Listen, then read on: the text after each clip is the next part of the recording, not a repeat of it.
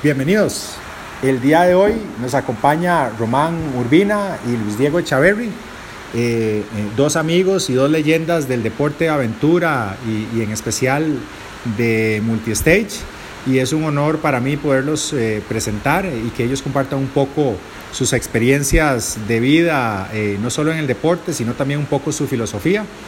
Eh, y para eso, pues les voy a dar la palabra de inmediato. Román, eh, es, es, tal vez la primera vez que oí de Román Urbina fue como el año 92, cuando iba a pasar el, el, Golfo nadando. Y yo era nadador y decía, pero ¿cómo se le ocurre pasar el Golfo nadando? Y uno, uno se imaginaba los tiburones y todos los peligros del agua. Y, y yo creo que Román ya llevaba como 20 o 30 años de hacer cosas de ese tipo, ¿verdad? Eh, para que se den una idea desde cuándo Román está metido en el deporte de aventura. Eh, una curiosidad es que Román es psicólogo, ¿verdad? También, entonces van a escucharlo mucho mencionando temas eh, más filosóficos, místicos, y creo que para eso lo hemos invitado. Es el, pionero y fundador de la Ruta, de los Conquistadores, un, todo un hito en el, mundo, en el, en, el, ciclismo de montaña y en, y en las carreras de aventura. Y es un gusto que puedas compartir un poquito ahí con nosotros, Román. Pues pucha, qué, qué halago, eh, viniendo de vos y con este otro señor a la par, hasta que no sé qué dónde esconderme. Pero no, muchísimas gracias, un gran honor estar aquí con ustedes, eh, a ambos los admiro eh, tremendamente, los dos son increíbles entrenadores, increíbles atletas, o sea, el, honor para mí que, que hayan venido a a Casa La Ruta hoy es, es, grandísimo y pues aquí estamos para compartir con ustedes un poquito de nuestras experiencias a, a lo largo de tantos años. Qué bueno, y, y, Luis Diego, que está aquí a, mi izquierda, a Luigi lo conozco desde hace, desde el año 85, creo yo. Nadábamos en ese entonces y hemos seguido un camino de vida muy parecido. Luego nos pasamos a, al ciclismo, como el año 94, hicimos el primer triatlón de Juegos Nacionales en Costa Rica en el año 95. Eh, eh, luego trabajamos juntos desde hace como 20 años, eh, hasta en el ciclismo profesional incursionamos un par de años. y Luis Diego tiene años de organizar también el, el, el Wanna Ride y otros eventos de multistage. Y es el que ha hecho más veces la carrera que organiza Román, ¿verdad? Que es la Ruta de los Conquistadores y otro montón de eventos internacionales. Eh, eh, recientemente se convirtió en padre y creo que la perspectiva de la vida le está cambiando un poco. Pasa menos horas en la bici más cambiando pañales.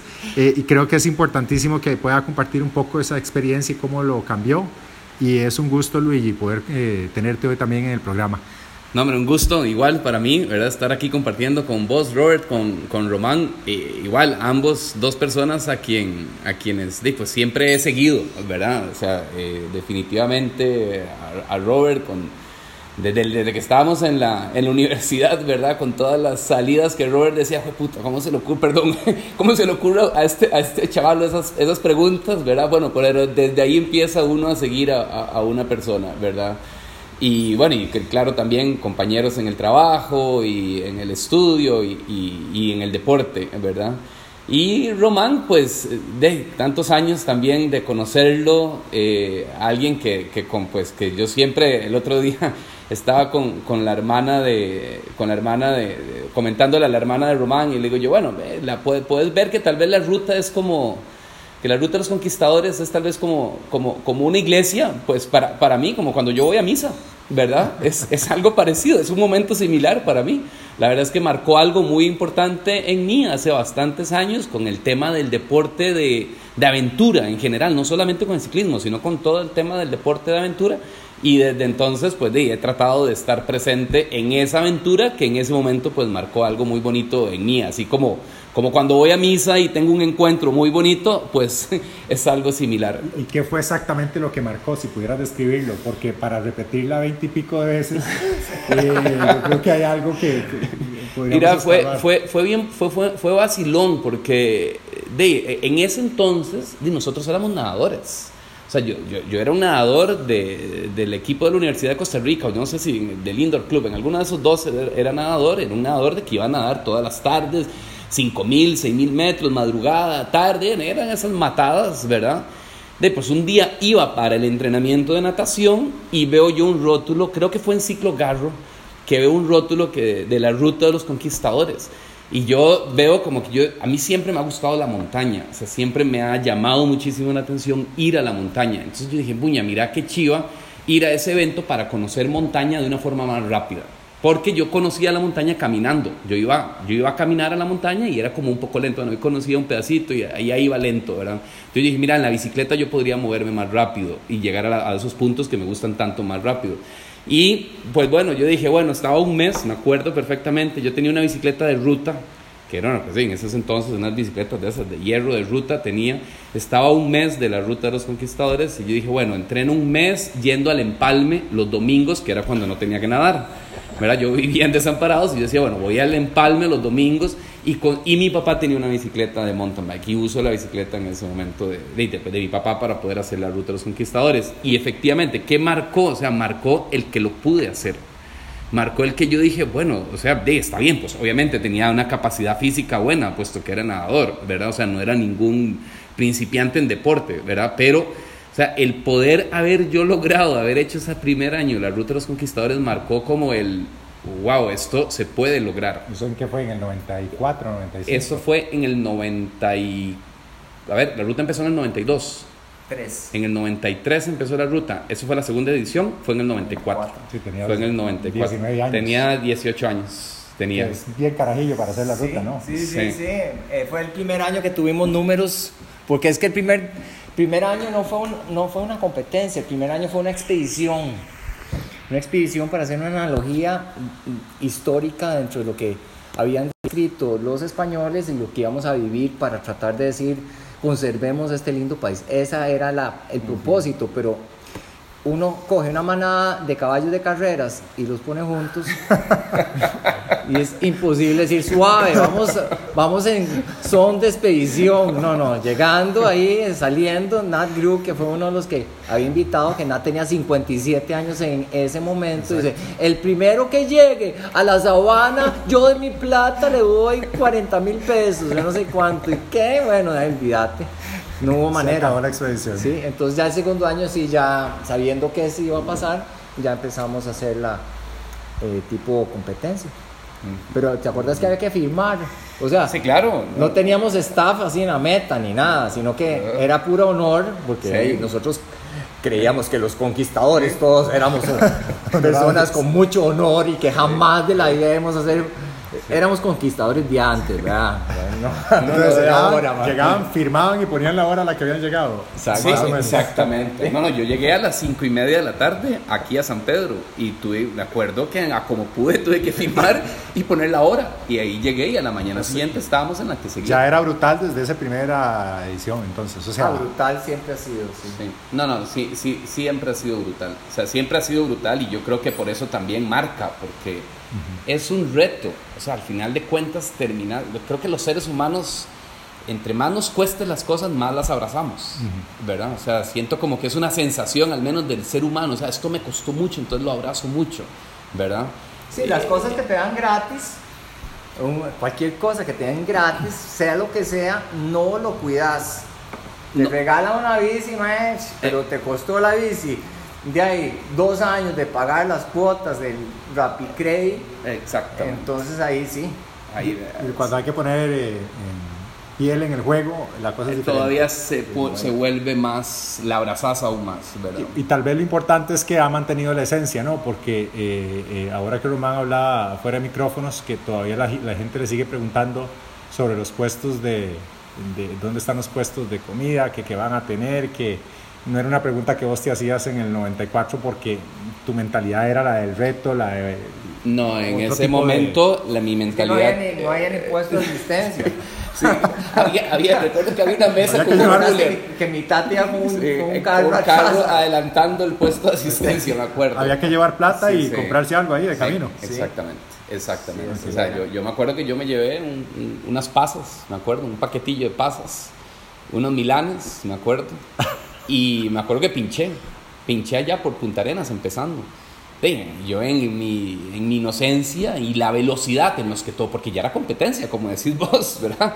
O sea, ya en todo el mundo pasaba. Y yo dije, "Di, las pasas, eh, o sea, no, no me tomé 30 segundos de tiempo para guardar las pasas.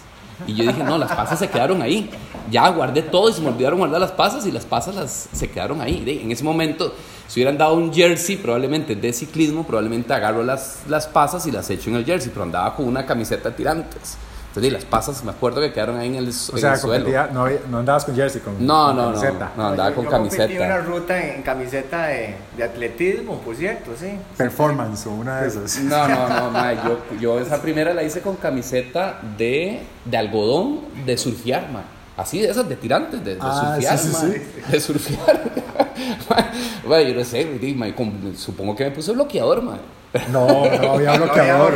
No había bloqueador. No sabíamos si que había. No, lo no había capa, no, habíamos, no sabíamos que había una, un hueco en la capa de ozono en Australia y Nueva Zelanda y, y, y, y, en, y, por ese entonces se prohibieron los, los cloro, ¿cómo se llama? La sustancia que tenían los desodorantes en ese entonces, Sí, y ya no se usa en ninguna parte Sí. y no era un tema. Eh, eh, dándole un poquito de seguimiento a esto, Román, hace unos días publicaste un, un post en redes sociales donde le das un tip a la gente, un consejo. Y el consejo, parafraseando, decía tres cosas.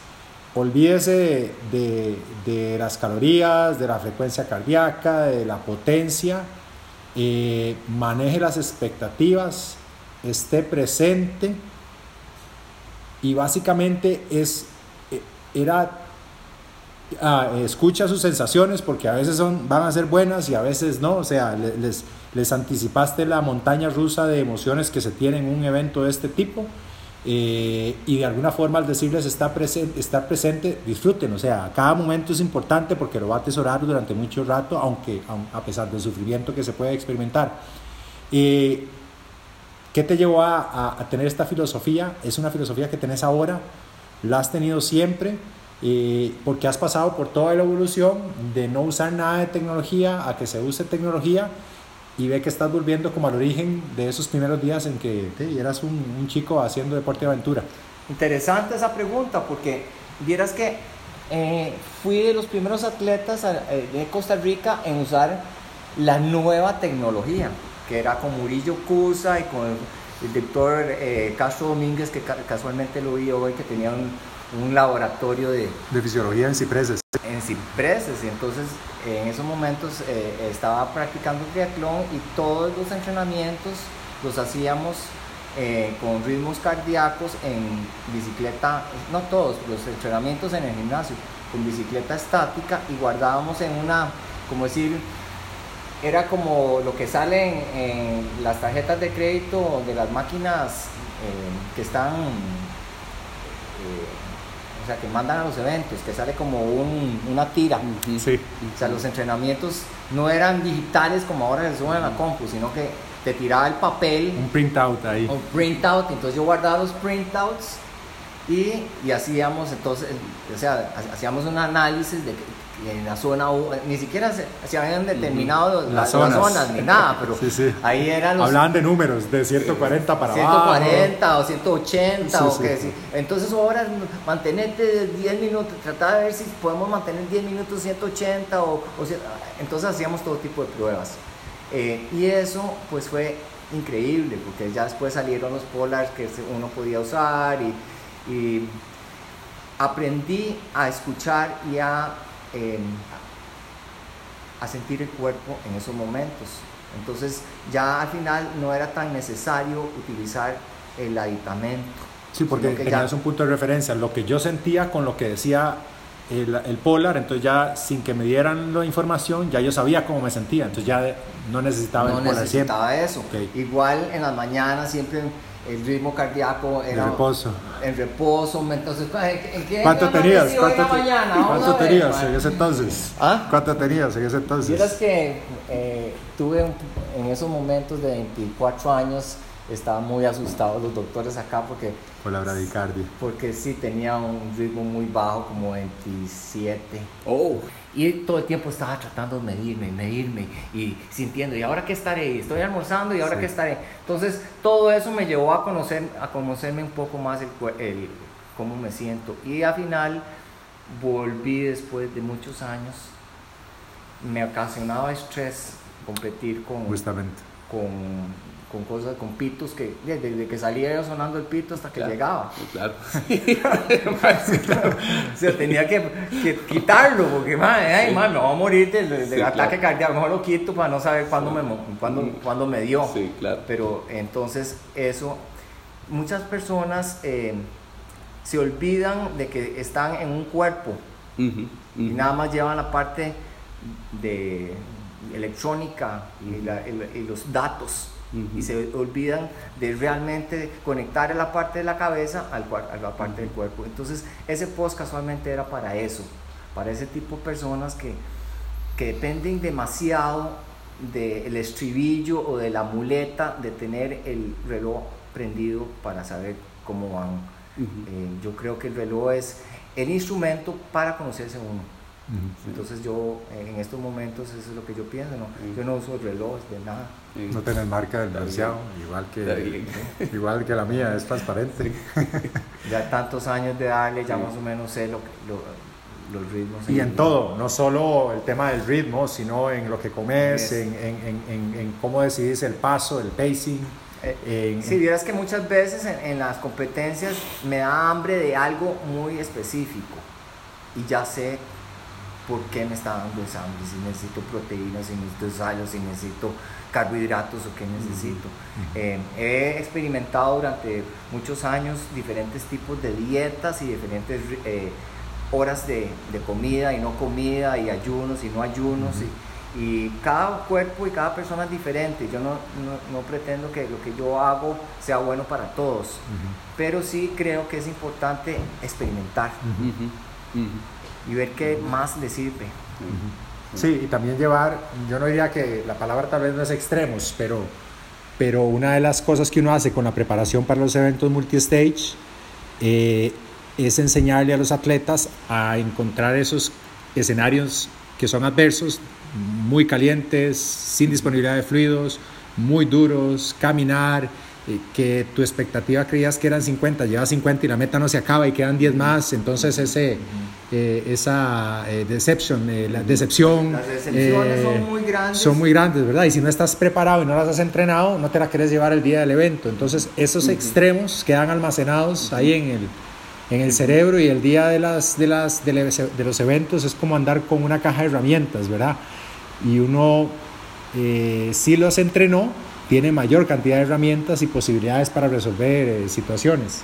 Eh, Volvi y esa caja de herramientas debe ser como, un camión. definitivamente, esto que estás hablando es, es, totalmente cierto. O sea, uno, uno lleva, y pues si tiene que pasar durante el entrenamiento esas situaciones. Porque vos cuando estás en el evento decís, ya yo he pasado por esto, ¿te acordás? Ya yo, ya yo he pasado por, ya yo pasé por, esta, por una situación similar y, y tenés mucho más, como decís, herramienta. Dices, ah, bueno, voy a agarrar, entonces de la caja de herramientas voy a utilizar esto para, para pasar. Y la pasas, y ahí vas, y te va a volver, y te va a aparecer otra, ¿verdad? Y vas a seguir en esa situación. Hasta son automáticas, a veces. A, veces son automáticas, a veces ni siquiera te das, te das cuenta, ¿verdad? hace dos años, creo, eh, estaban haciendo las 100 millas, vos las 100 millas y yo los 100 kilómetros, y te alcancé. Y yo, bien, agarré a Luigi. Y entonces le pregunto que cómo va y me dice que está con una fiebre y hecho leña, ¿verdad? Y yo a la pucha, no era que iba tan bien. Eh, y entonces le digo, yo, ¿qué vas a hacer? Y me dice, no, yo vengo a terminarlo, pero de ahí hay una forma de terminarlo y es parar en todos los puestos de asistencia, quedarme ahí 10 minutos y en cada uno decido y cuándo arranco. Y, efectivamente, o sea, ese, ese, año, en esa competencia, eso fue lo que hice. O sea, yo sabía que yo podía hacer segmentos y que yo decía, perfecto, llego al siguiente puesto de asistencia y ahí voy a parar y voy a descansar. O sea, nunca pensé, a mí me cuesta mucho pensar en retirarme. O sea, creo que y no sé, yo me he retirado muy pocas veces en mi vida, me he retirado de alguna Sí, sí. con, Román hicimos una retirada. ahora, ahora que menciona que nunca, que le cuesta retirar, a mí también me cuesta mucho, pero en conjunto lo hicimos, ¿verdad? en México. en México tuvimos que tomar esa decisión, pero... En una carrera de aventura. En una competencia de aventura, los dos compitiendo, Román, yo y un par de chicos más, ¿verdad? Pero bueno, éramos un hospital rodante. Sí. Éramos un El hospital. Único que no tenía nada era yo. Todos los tres era exactamente como, no sé, Y yo dije, mae, abandonemos, mae. Bueno, pero qué importante eso que decís, porque casi nunca lo hacen. Ah, En 40 años puedes decir una vez por década, qué sé yo, pero cuando lo has hecho, has tenido la intuición y, y, y, y has sacado de la herramienta el abandono. No sé si me va a entender, o sea... Es que abandonar no significa ser menos, abandonar es una decisión de inteligencia. Inteligencia. Y de que otro día volveré a la batalla. No, se, no significa que usted es un perdedor, ma. Ese día, ma, a mí me ha pasado surfeando olas inmensas, ma, que me llevo, que se me quieran dos tablas, me, me salgo, ma. Ya no quiero volver aquí, ma. Tal vez dure un mes en volver, ma. Pero vuelvo. Pero vuelve. Pero vuelve. Pero si no me hubieras salido, capaz que me ahogo. Sí, o sea, exacto. Yo creo que uno toma la decisión de abandonar cuando hay algo en riesgo que representa vida, salud, cosas de ese tipo, ¿verdad? Pero, ay, porque, a ver, porque, pero eh, pensar en un abandono porque me siento cansado, no, no, siempre te vas a sentir cansado, o sea, ahora o después, cuando volvás te vas a sentir cansado, pero... Manejar la expectativa, como decía Pero Román. yo siento que cuando ya es una situación de riesgo, definitivamente el abandonar para volver es una, es una decisión inteligente y es una decisión valiente, ¿verdad? En ese momento que, que estábamos en las 100 millas, yo sabía que lo que tenía que hacer era descansar, nada más, descansar durante el recorrido y que lo iba a lograr. ¿verdad? Entonces yo llegaba, paraba, descansaba, comía, veía a la gente pasar, eh, me recuperaba, me reía, etcétera, y ya se me quitaba la sensación que tenía y volvía de nuevo. Pero, pero, también cambiaste la expectativa porque tenías dos o tres años de ganar o entrar en el podio y siempre arrancas esas carre carreras pensando en que vas a estar ahí. Pero, Entonces, ¿cómo?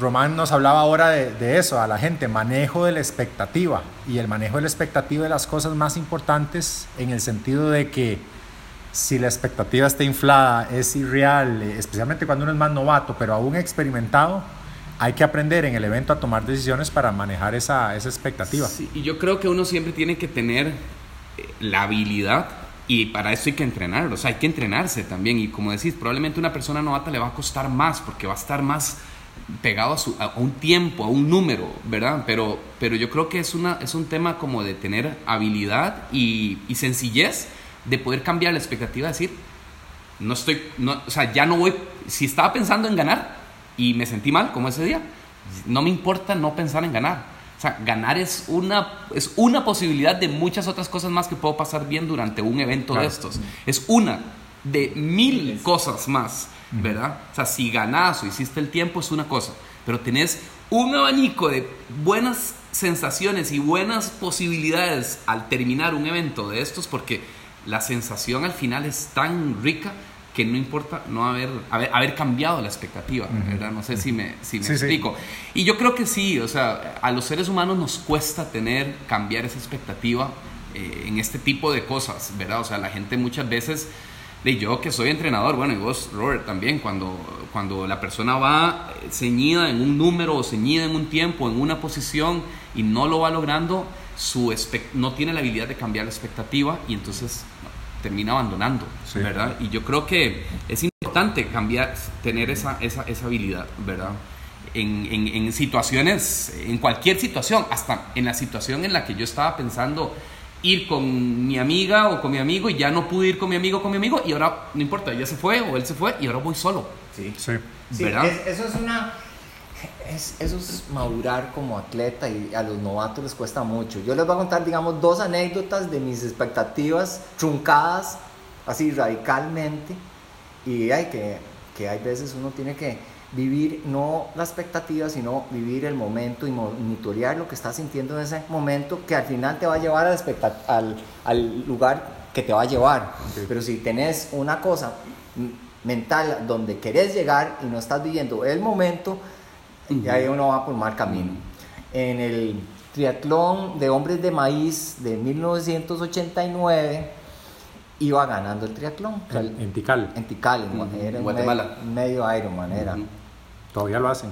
Todavía lo hacen. Bueno, entonces algo le iba ganando a, se hacía por, por eh, equipos y se hacía individual. Le iba ganando esos momentos a los equipos en, uh -huh. en bicicleta.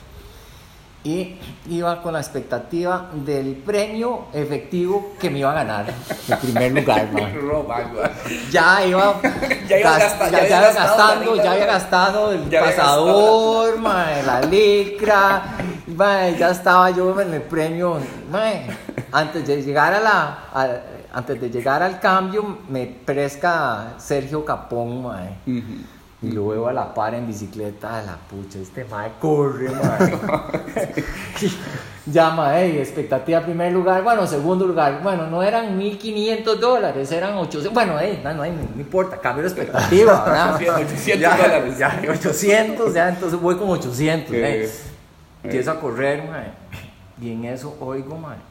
Felo Mora, mae, me pesca en la corrida, mae. Ah, la puta. y le puedo coger un ratillo la, la, la rueda a Felo y, mae, no hubo manera, mae. Bueno, ahí, tercer lugar, mae.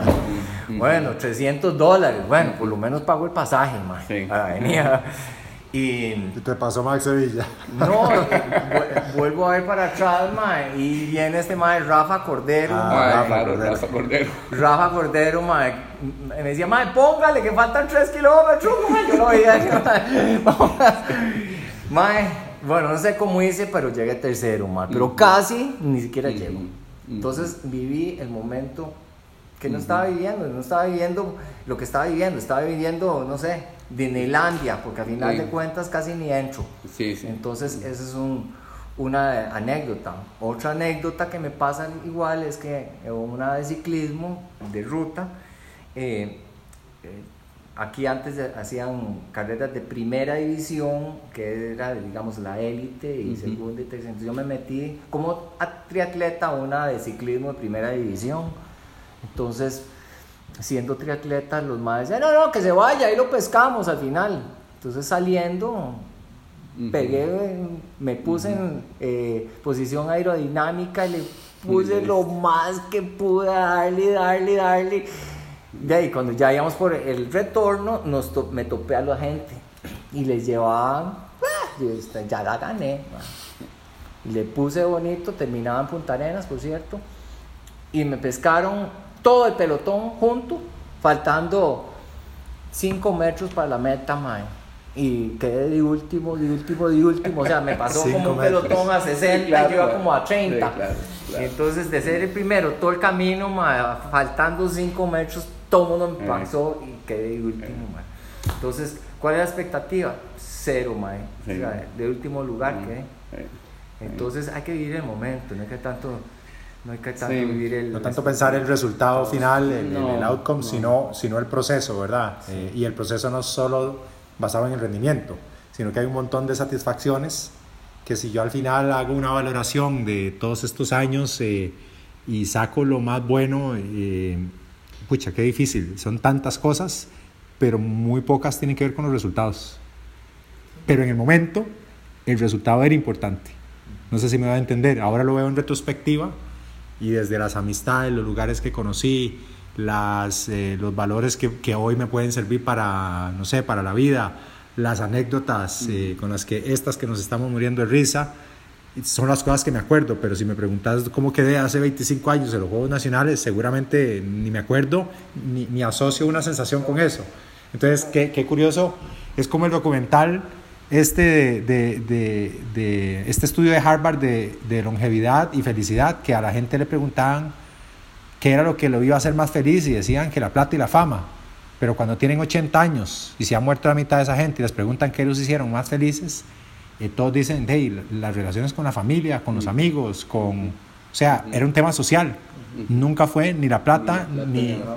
ni la fama, o sea, los resultados. Entonces, ¿por qué desde el principio no cultivar esas expectativas? O sea, voy a la carrera porque hey, voy a conocer un montón de gente carguísima, es un reto personal, eh, unos paisajes, unos lugares, eh, y, la y, y como sociedad nos eh, empujamos a, o la sociedad en general, eh, el mensaje es ganar fama y plata. Sí, sí. No, no- no sé cómo lo ves ahora, que sos papá también. Bueno, ve, ve ahora, yo tengo una, un ejemplo claro, muy, muy reciente, ahora en Leadville, cuando andábamos, ahora en agosto.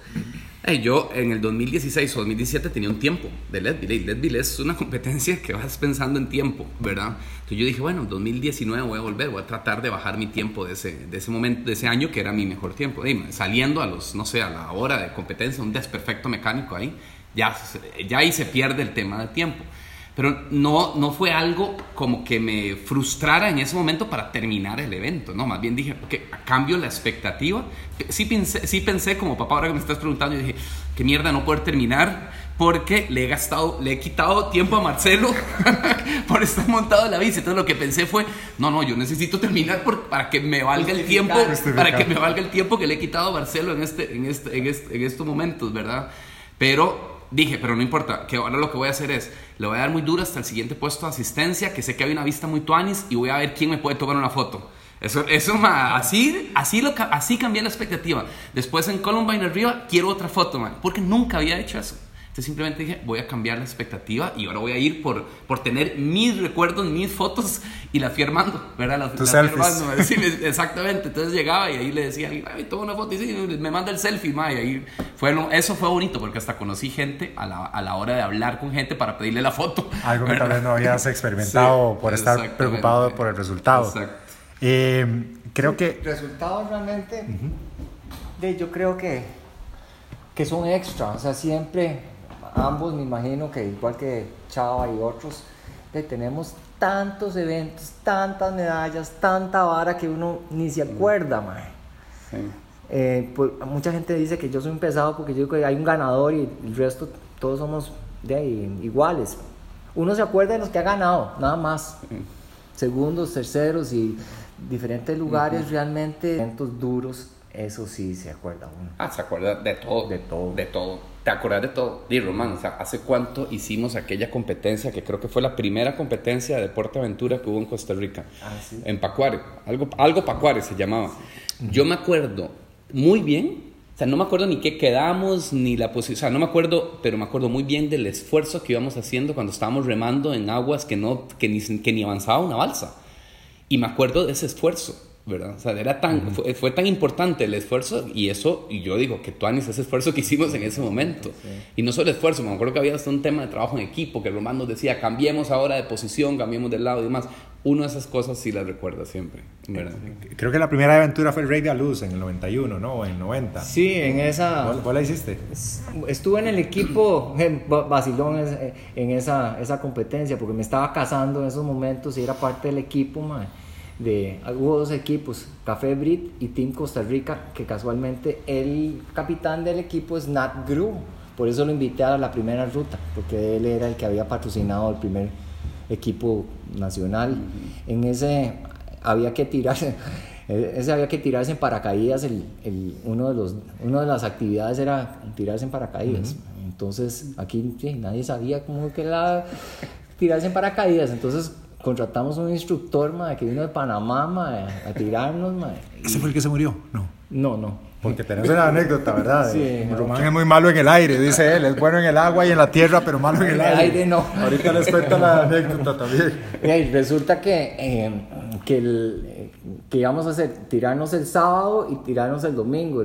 o sea, había un, éramos dos equipos que estábamos ahí eh, eh, con el instructor. de Llevamos la parte teórica y nada más teníamos que hacer el primer salto y el primer yo no podía porque tenía una carrera no sé qué el sábado entonces iba a ir el domingo y llamo el sábado en la noche ¿qué? ¿cómo le fue? mae tres quebrados ¡ay no! sí sí mae porque se fueron a tirar tuvías Bolaños mae no lo hicieron en la costa donde hay más aire mae entonces caía más rápido mae a 1200 metros en la pista el tuvías Bolaños mae esa anécdota estuvo medio sí. Sí, el Ray Gulua marcó una época muy interesante.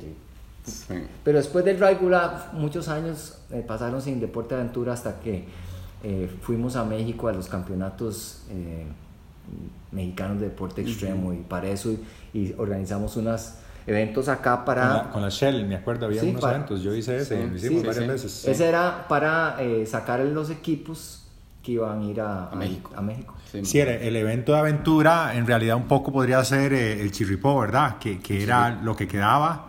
Eh, podríamos decir entonces que el origen de forma organizada es el Rey Galois, es como lo llamás. Rey en, Galois, En el 91. Yo tengo la revista Triathlete donde viene el documental de ocho páginas. Que fue el segundo en el mundo. El segundo evento. En el mundo, sí. Primero no sé a dónde fue, pero Nueva Costa Zelanda. Rica, Nueva Zelanda, Nueva el Zelanda. segundo fue en, en Costa Ajá. Rica. Entonces, Costa Rica la aventura, de ahí empezamos la aventura realmente. Sí, claro. Ya, ya había algo de kayak en, en, en, en la angostura. Sí, sí, el campeonato mundial. Aquí venían a Agostura. eh, desgraciadamente, pues ya hicieron una represa, pero todos los equipos olímpicos eh, venían en la época fría de- del norte a. A Estaban entrenarse todos aquí. los equipos olímpicos a entrenar aquí a Turrialba para las Olimpiadas. Entonces, pues hacían eventillos y Rafa Gallo organizó varios eventos. Yo organicé una competencia de balsas una vez buenísima en el Reventazón, pues. Sí. Sí, Roger Madrigal Roger Madrigal. se entrena con ellos y aprende con ellos y va a unos Juegos Olímpicos en, en, en kayak a partir de, de, de entrenar con los mejores del mundo, acá, en su Exacto. casa. En su casa, sí, Sí. en el patio. En el patio Exactamente. Entonces, eh, tener fogueo de campeones mundiales y tener atletas mundiales eh, es increíble. Sí, sí, tuvo el mejor nivel de coaching que puede tener alguien eh, en su Ay, casa, ¿verdad? sí, Entonces es- son fenómenos eh, eh, interesantes. Hablando un poco más de, de- de eventos ya de, de multistage, como, como la ruta, eh, especialmente pensemos en el escenario de una persona que lo va a hacer por, por primera vez, que, que- monta bici o que está pensando, es algo aspiracional. eh, y estamos hablando desde la concepción de la, de la expectativa, ¿verdad? Eh, y un poco de, de qué puede esperar de la experiencia. Si vos tuvieras que resumir todas tus experiencias o, o esa expectativa de esa persona, ¿cuál, cuál sería el sales pitch para que lo haga? O sea, ¿por qué una persona que no, que no ha hecho nunca un multistage o la ruta, eh, ¿qué, qué se va a llevar para la casa después de hacer el evento? Una transformación humana. La metamorfosis kafkiana. Totalmente, de cabeza y de cuerpo y todo. O sea, y de abrir la mente, de, de decir que, que puedes hacer no solamente cosas físicas, sino una cosa, lo que quieras realmente. Eh, uno, en todo, en la vida, uno empieza desde afuera, desde lo- del potrero de a la par. Y ve el potrero siguiente y dice, qué lindo potrero está ahí. Tal vez algún momento puedo ir. Igual, por ejemplo, cuando uno entra a la universidad, bueno, sos- estás en el colegio, entras a la universidad y, ay, y eso es gente grande, mira, son universitarios y, pucha, ¿cómo será ser universitario, mae? Yo nunca he sido. Y poco a poco tomás el rol de universitario, te transformás en un, un universitario. o, Sí, te empoderas de él. Sí, es igual. O sea, ¿y esos ciclistas cómo harán? Pues ya después te pones el casco, empiezas a andar en bicicleta y de un momento a otro te das, que- te das cuenta que sos un ciclista y que puedes lograr lo que los demás están logrando. Al principio lo ves muy lejos, pero ya esa metamorfosis pasa eh, entre más tiempo le dediques, todo es posible siempre y cuando uno le, le ponga tiempo y disciplina. Sí. Mm. Vos, Luigi, que, bueno, nos contaste un poco tu primera, pero ya eras nadador, digamos. eh, eh, si tuvieras que resumir también eh, o agregar algo de lo que dice Román, de que es un evento transformador física y mentalmente, Sí. ¿qué, qué- qué podrías...? O sea, creo que, bueno, además de esto que dice Román, que definitivamente es, es totalmente cierto, o sea, te, te transforma, es, es un recuerdo, ¿verdad? Es el recuerdo de, eh, te vas a recordar siempre, ¿verdad? Que, que, que cruzaste el país, pero que hiciste algo muy, ex- muy duro, muy extremo y que lograste hacerlo. y ese recuerdo lo usas. Ah, sea, claro, claro. por eso Ese es la importancia del recuerdo, Ese ¿verdad? recuerdo lo, lo seguís usando en muchas situaciones. Es un insumo para la Es un adversidad. insumo para cualquier situación cuando, y vos utilizás esas, ese recuerdo como una herramienta para, para tu vida. de- ¿verdad? deberíamos ponérselo en las escuelas a todos los carajillos. entonces, la versión pequeñita, aunque sea. Pero es- Digo es- yo, una... Sí, algo, algo que a ellos les cueste llegar, que no todo el mundo llega. Es que también ahora con todas las cuestiones de género, que todo el mundo es campeón y todo el mundo no hay perdedores y solo ganamos. En la vida no es así. En la vida muchos no llegamos, pero por lo menos hacemos el intento de hacerlo. Eh, no todo el mundo va a llegar. Es que si todo el mundo llegara, entonces no, no fuera una No prueba. reto. Sí. Y hay veces a uno estás todo preparado, pero pasa algún infortunio de la vida ma, y hey, mala suerte. Mala suerte les pasa a mucha gente y no pudiste Sí. llegar. Entonces, pues esa, esa parte psicológica es importante tal vez eh, saber manejar. Ma, vos sabes que en, en algún momento entrenamos a, a un chico, eh, ¿no? hace ya bastantes años para la ruta, este eh, Anthony Agüero, me acuerdo, de él, él es hermano de un buen amigo. Y de él, era, él, él, él pasó de ser una persona sedentaria, obesa, a terminar la ruta. Y el año pasado, o hace varios años, se lo mueven en la oficina a trabajar a Estados Unidos y tu, él tuvo un, un, tema familiar, muere la mamá de él este, este año, hace unos meses. Entonces, bueno, voy yo y estoy ahí con ¿verdad? En, la, en el tema de la vela y demás.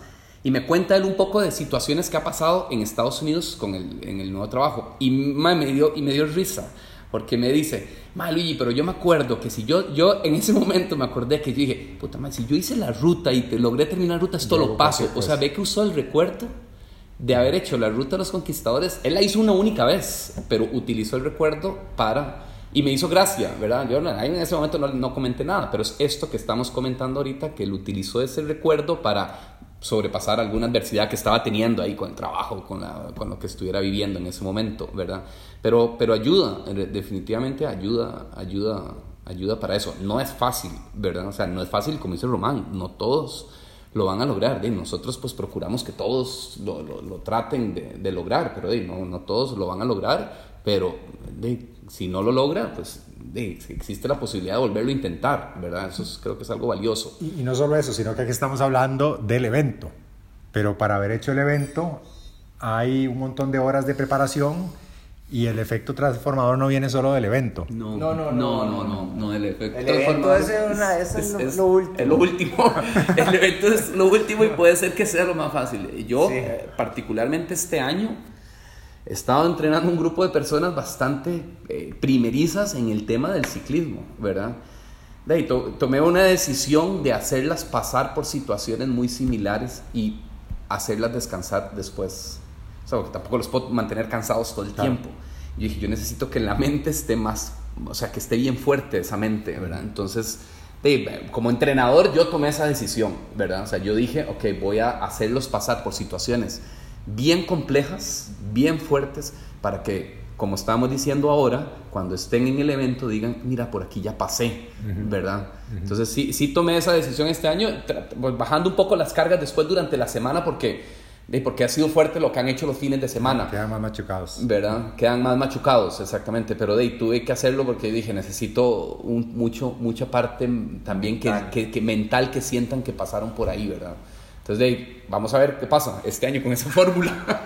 Pero acabas de decir que, que, que, que, es solo el final y no es tan importante, ¿verdad? Sí, eh, sí yo creo que, que además de, del componente mental, el transformador, eso que decís vos, que es una memoria que usás constantemente para, eh, tal vez en momentos de adversidad y otras cosas. Eh, nosotros hasta para reírnos lo usamos porque nos acordamos en la ruta de hace tres años, donde veníamos de Palmichal de Acosta y tenemos que caminar esas dos horas y ya no sabíamos si llorar, si ir al baño, si, si reírnos. Eh, eh, y, y, la sensación de llegar arriba fue tal, pero luego venía una bajada tan peligrosa que decimos, la, la cuesta era divina, ¿por qué no, no, volvemos a subir caminando? O sea, sí, cuando uno ya está maldiciendo la cuesta para arriba y le toca una hora para abajo, está, ay, ojalá hubiera una cuesta subiendo.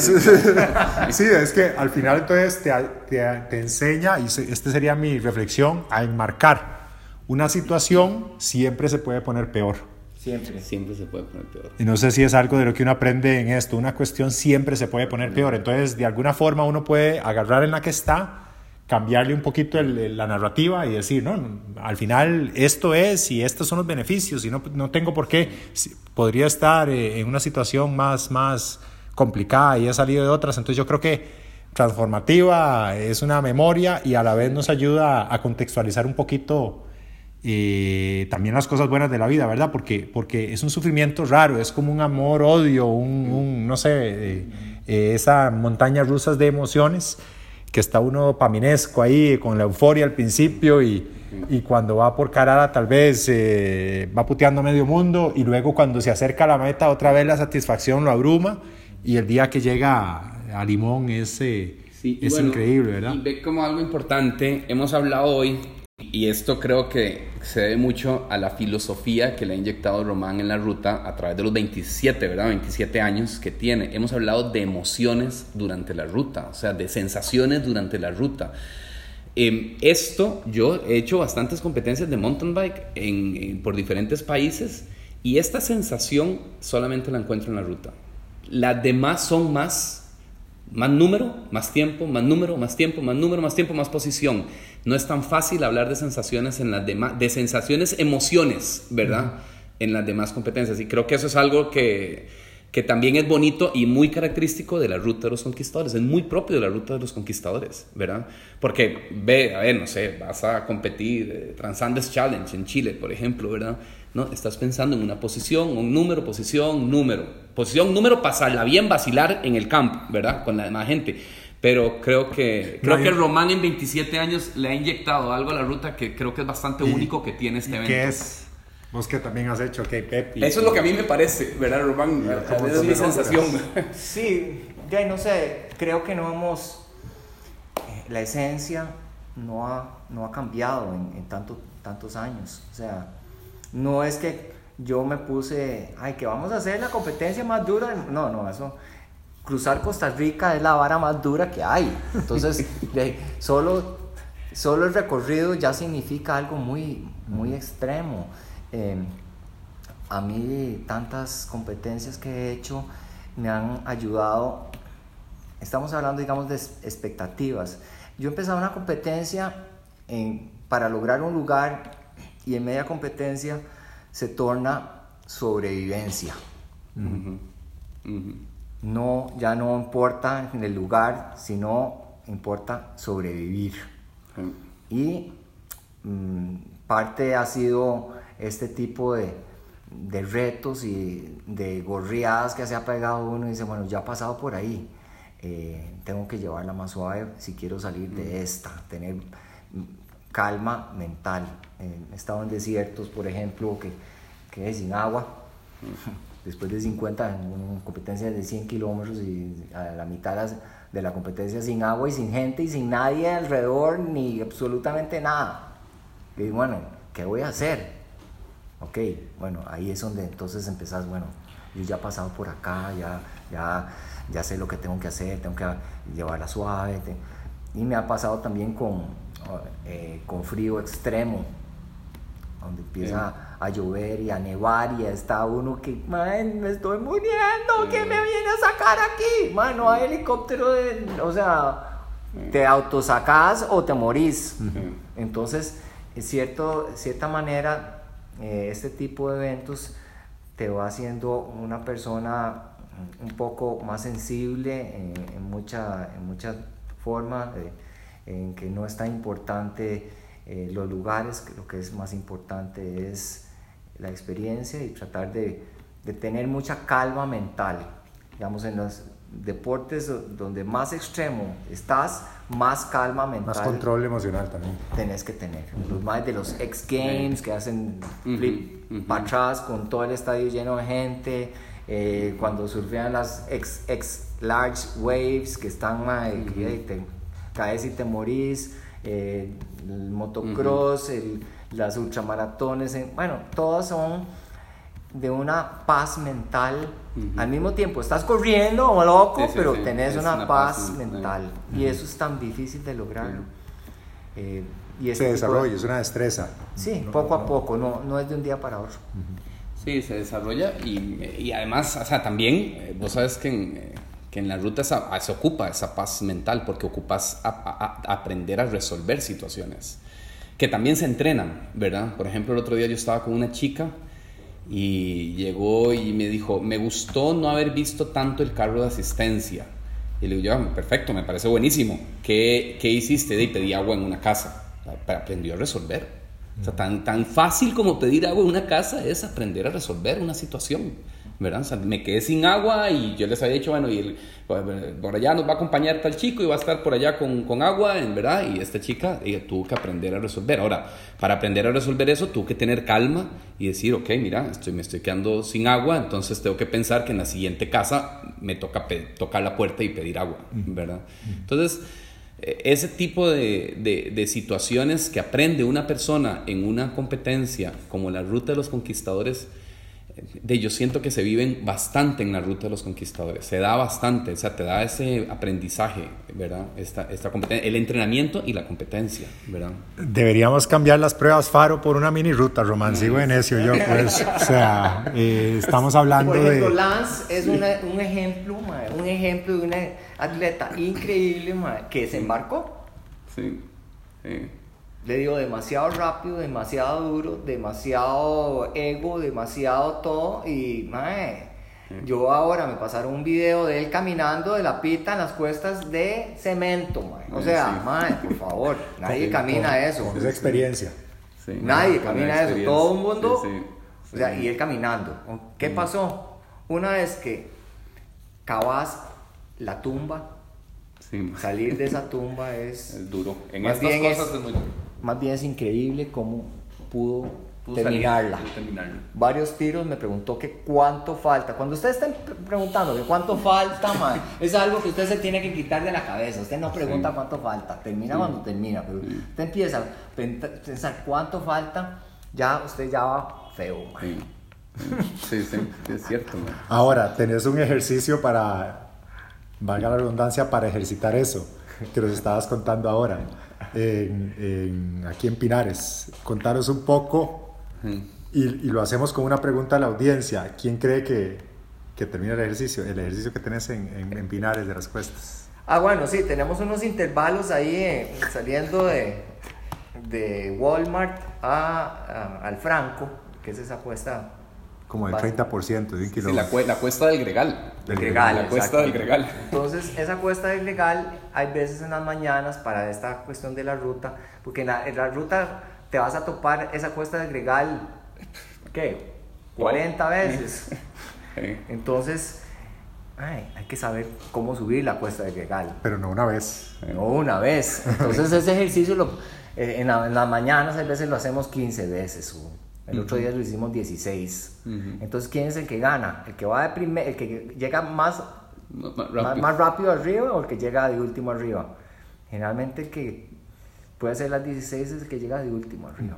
Y muy, muy típicamente los que salen rápido en las primeras no terminan las 16.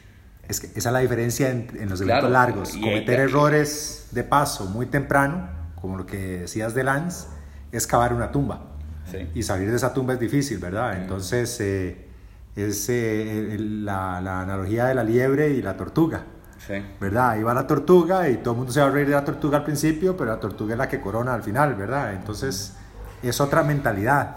Y, y en la ruta, por ejemplo, en la primera etapa de la ruta, eh, que se sale a subir los primeros, a ver, los primeros, los primeros 10 kilómetros, ya tienes un puerto de montaña duro, duro ¿verdad? O sea, con, cuestas de 20, 20%, o sea, hay, hay curvas ahí del 20% y, con barro, y, con barro y complicado. ¿verdad? Entonces, ahí a veces, de, tal vez a veces es mejor decir, voy a llevarlo con calma y puedo ser que camine un poquito para no pasarme de mi paso ¿verdad? De mi ritmo, camino un toquecito, me vuelvo a montar, ¿verdad? En las partes como más duras y es, es totalmente válido porque ocupas llegar a, bueno, ¿dónde es este año? A Atenas. Sí, a Pan de Azúcar. A Pan de Azúcar, es este año que ocupas llegar. Y para llegar a Pan de Azúcar no hay que hacer 16 veces la cuesta del gregal. Para llegar a Pan de Azúcar tienes que hacerla 40 veces. ¿Verdad? Entonces, si la primera vez, es, y ahí estás empezando, estás en la primera, en la primera o en la segunda, ya lo echaste, eh, cavaste la tumba, ¿verdad? Que por cierto nosotros cavamos una tumba el año pasado en Altagracia, nos fuimos a hacer una carrera, no teníamos la menor idea de qué era, nos invitaron, nos tenían en un hotel muy lindo. y nos mandamos el primer día duro y las condiciones son realmente duras, ¿verdad? Es, es corta la primera etapa, 60 y algo kilómetros, pero tenía más de 3.000 metros de ganancia, se había, había que caminar mucho, me acuerdo que Román estaba pinchado y yo terminé y yo dije, no, yo, yo no vine preparado para esto, o sea, no, me, me, tomó por sorpresa y ya en la carrera durísimo y en ese hotel siete estrellas que estábamos, yo dije, no, yo no salgo el segundo día. Y entonces no, no me sentía mal, de hecho tenía que salir en avioneta y todo el día siguiente y en lo que voy saliendo está Román a los dos kilómetros retirado. y entonces le digo, Román, ¿qué pasó? Ya cuando yo voy en el transporte para el aeropuerto No, no, no, la verdad es que yo no ando para esto tampoco. Ir a disfrutar el Hotel 7 Estrellas. Y se quedó en el Hotel 7 Estrellas dando, haciéndole barra a todo el mundo. Muy bien. Y yo, qué curioso. Y, y Román iba bien. El día anterior iba bien, fue que pinchó un montón de veces y, y, y hasta se hizo amigo de una familia que le ayudó, ¿verdad? Sí, sí, buenísimo. Viví la experiencia de otro tipo de... de- Sí. O sea, cambié la expectativa en, en Sí. sacar un buen lugar a vivir el, el día. Y Exactamente. conocí esta familia, me ayudó. Después, pucha, ¿cuándo voy a un hotel siete estrellas? Bueno, yo nunca. voy de camping casi siempre. Entonces, eh, de hay- había que también, eh, para mí era la experiencia, pues sí, grandísima estar ahí, ¿verdad? Entre los, los ricos Sí. y famosos y con un elenco que, digo, Nora y, Sí, y- claro. y Roberto y Lonis. y Lonis, hijo de Que tampoco salió el segundo día, ¿verdad? No, no, de todos los invitados nos Que quedamos. que nos quedamos. Que tirada ir a ese hotel 7 estrellas, ¿eh? Bueno, así no sé, da tirada. ir a No, pero ve que, ve que interesante que todos por diferentes razones. Yo deliberadamente dije, tengo un compromiso, no, no, no quiero, sí. no quiero, no vine a maltratarme ese segundo día porque no iba a disfrutarlo. Román no lo había decidido, pero me dio risa verlo al kilómetro 2, haciéndole barra a todo el mundo. y no, no, la verdad es que me voy a quedar acá. Y Eric, eh, Eric yo le ayudé a tomar la decisión el día anterior, entonces no fue... Disfrutando del hotel. Exactamente, no fue, no fue tan difícil hacerlo. Eh, yo creo que por acá vamos a ir cerrando la, la conversación eh, con un consejo muy, muy genérico eh, y es un poco, tal vez nosotros tuvimos la, la, la suerte de desarrollarnos en una sociedad más analógica, ¿verdad? Eh, y, y de poder experimentar tal vez esto de una forma más orgánica, pero eh, todos somos acá papás y ahora que, no- que, que los chicos no tienen espacio de calle, no tienen barrio, no tienen montaña, eh, qué difícil eh, poderles compartir eh, es- este podcast inclusive, porque lo van a ver como que ellos en qué planeta vivían, ¿verdad? Eh, y, y aún vivimos en el mismo planeta y no deja de ser de las cosas más lindas, que, a pesar que son duras, que, que yo he realizado, pero cómo, cómo poder comenzar uno un chico que pasa metido en una tableta y que, y que vive en este mundo que no juega ni en el barrio, de que hay otras oportunidades de, eh, con- por medio de la actividad física, ¿verdad? Y, y- y retos de esta magnitud que, que pueden ser transformadores para, para su vida, eh, digamos pensando en tu hijo. Sí, claro, ahora yo pensando en Marcelo, que soy el que tiene el más, el más pequeño, ¿verdad? apenas cuatro meses, eh, de no, yo, para mí es definitivamente es la- lo importante de, de enseñarle el sentir, Vas ¿verdad? a tener que hacer 10 rutas De más para que te vea. No, no, vos sabes que, pero enseñarle el sentir, o sea, yo, yo lo alzo y yo, o sea, con que sienta, lo, le enseño, vea la mata, vea el árbol, vea el árbol, vea, el pájaro, vea, o sea, que sienta lo que está a su alrededor, vea a la mamá, vea a la, a la muchacha que nos ayuda, o sea, que, que se relacione, ¿verdad? Creo que, creo que es muy importante hoy día a enseñarle a, a- a esta población y que no son que no son figuras aisladas, ¿verdad? Que vivimos en un entorno comunidad y que tenemos que aprender a relacionarnos con todo lo que existe alrededor, ¿verdad? Sí, y cuidarlo, ¿verdad? Porque, porque no es lo mismo lo, lo que estamos experimentando hoy en día eh, a nivel de cambio climático y de los efectos que va a tener. Y un país como el nuestro que depende tanto de eso para, para tantas cosas, eh, no podemos eh, alienarnos de la realidad y simplemente consumir y, y- y no hacer otras cosas. Y una forma de hacerlo, ¿verdad? Por medio de la actividad física son, son estos eventos, pero también que sean de forma sostenible. Sí, pues más bien muy agradecido con ustedes haber venido acá y, y- y compartir y reírnos un rato del pasado y de otras experiencias. Eh, yo lo veo, ya retomando así, un, un poco así como el- a las personas que son más numéricas. Y es que uno, uno tiene cierto número, digamos, yo lo veo en una analogía así fácil de entender. Uno tiene cierto número de minutos a- a 200 o a 180. Y usted tiene todo el día para utilizar ese número finito de minutos que puede pasar a ese ritmo cardíaco. Entonces usted decide cuándo lo va a utilizar. Si quiere lo utiliza en la recta, llegando a la cuesta y llega de primero a la cuesta de Ijahual. Y se le fueron los 20 minutos que tiene al 180 o puede ir guardándose y cuando realmente lo necesita, que son las pasaditas duras, que son empujar la bicicleta y que la frecuencia se te va a subir en 180, lo utilizas en Carara, lo utilizas en Apita, lo utilizas cuando quieres pescar aquel mae, lo utilizas y poco a poco, lo utilizas poco y ya bajas. Exactamente. Poco y ya bajas. Ritmo. El que cree que, porque todos nos sentimos como Superman, este fue un, un, un consejo que me dio un, un campeón mundial que me dice, Mae, el mejor. Yo le pregunté, ¿cuál es el mejor consejo que usted me puede dar, por favor, cuando era joven? Ay, Mae. ¿Qué, qué le digo, este idiota, Mae? administre el tanque de nitroglicerina. Me dice, vea, todos somos Superman. Sí. En un momento todos nos sentimos que la fuerza la llevamos y que la vamos a llegar hasta el puro final. Ponga el freno ahí, Sí, sí, guárdese, sí. porque se le va a ir.